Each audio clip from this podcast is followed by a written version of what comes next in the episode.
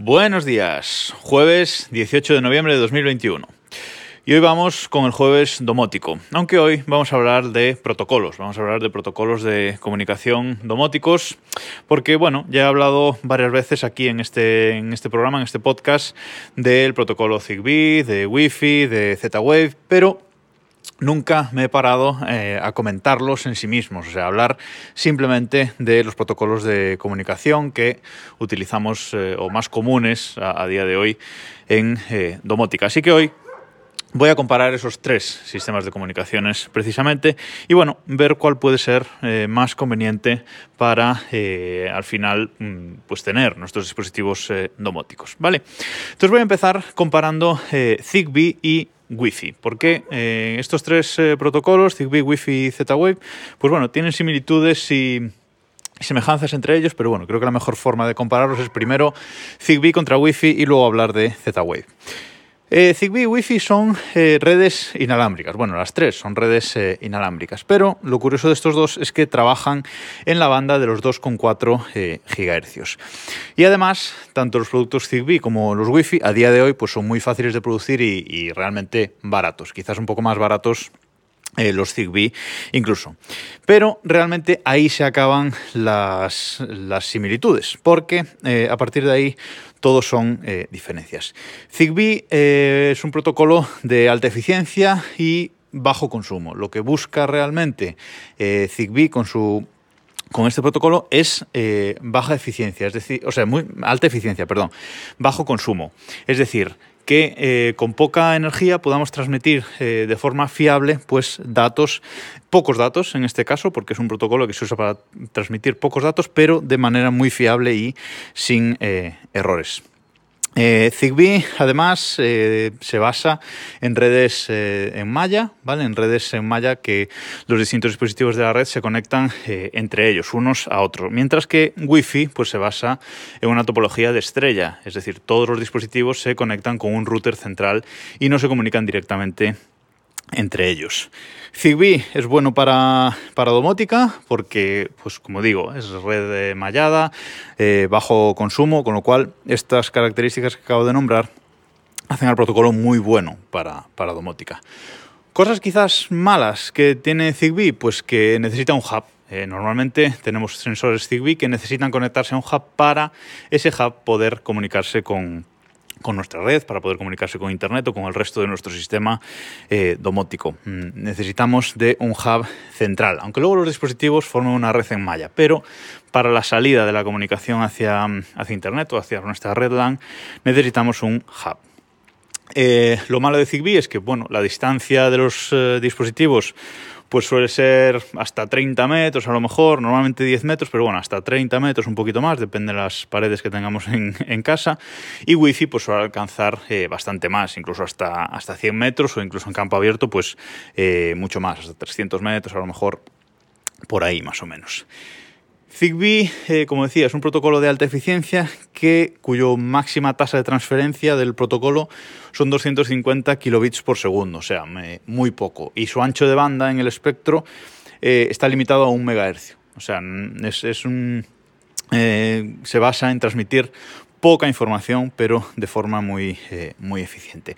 Cosa que Wi-Fi, evidentemente, pues ya estamos viendo. Ahora en Wi-Fi 6 pues podemos transmitir pues, mucho más que, que un gigabit por segundo de de transferencia de datos. O sea que, bueno, la diferencia es, es grande, pero es que Zigbee no busca hacer, eh, por ejemplo, un streaming de vídeo entre sus dispositivos, ¿vale? Por eso eh, no hay cámaras de vigilancia Zigbee. Todas las cámaras de vigilancia pues, son Wi-Fi o serán por cable, pero no pueden ser Zigbee porque el protocolo no permite esas altas tasas de eh, transferencia.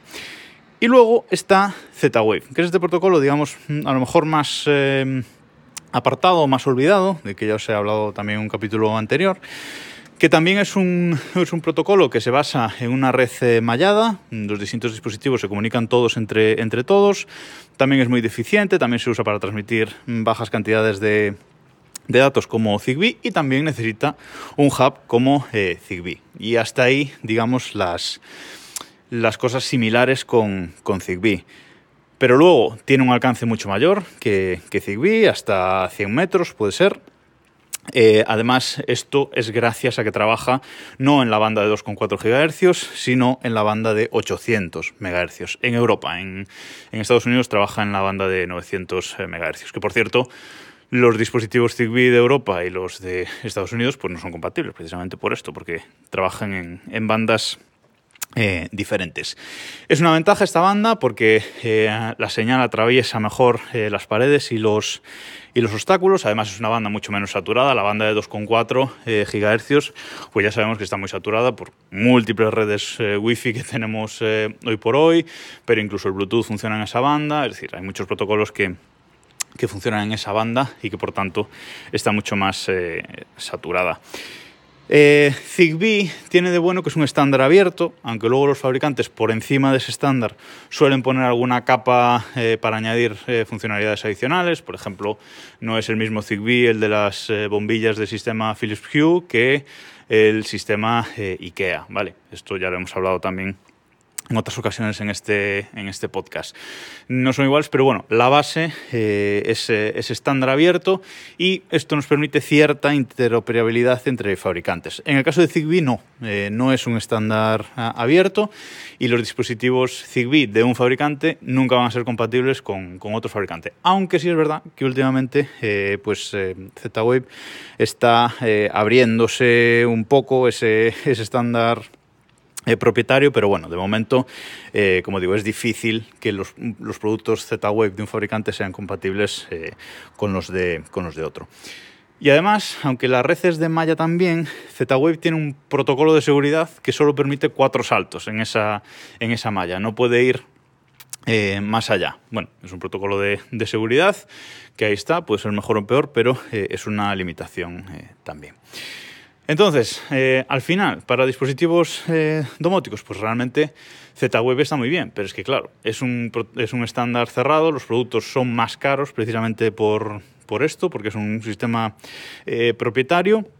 Pero digamos que en características técnicas quizás sí que el mejor de estos tres sistemas para sensores domóticos de temperatura, apertura de puertas, etcétera, cosas pequeñas, sea Z-Wave. Para cámaras Wi-Fi, etcétera. Cada uno, pues bueno, ya veis que tiene sus, tiene sus cosas buenas y sus cosas malas, pero eh, a cada dispositivo que compremos, pues bueno, tenemos que valorar qué es lo que nos eh, interesa más. Si queremos poner una cosa muy lejos de nuestra centralita, pues tenemos que valorar poner Z-Wave o poner algo Wi-Fi. Eh, y si, pues si necesitamos mucha, mucha distancia, va a tener que ser uno de esos dos protocolos. Si es una cámara, pues evidentemente va a tener que ser Wi-Fi o conectarla por, por cable, ¿vale?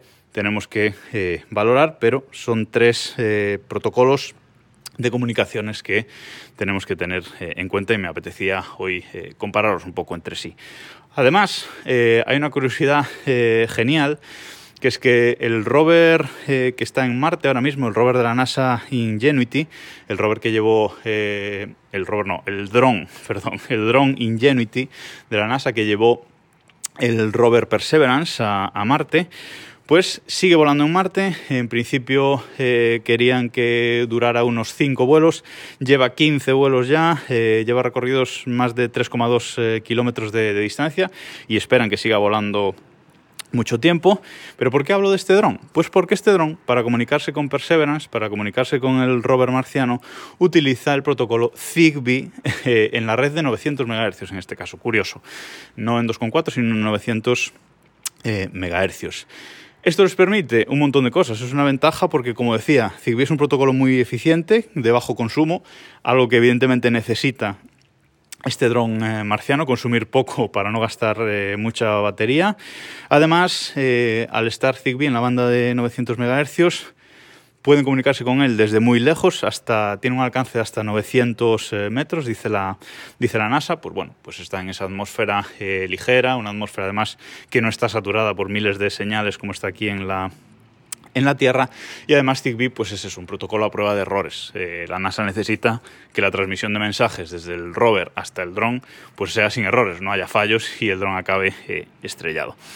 Así que eh, es curioso que Zigbee no se usa solo aquí en la Tierra, sino que en Marte se está usando también a día de hoy y me quería traer esta, esta anécdota aquí.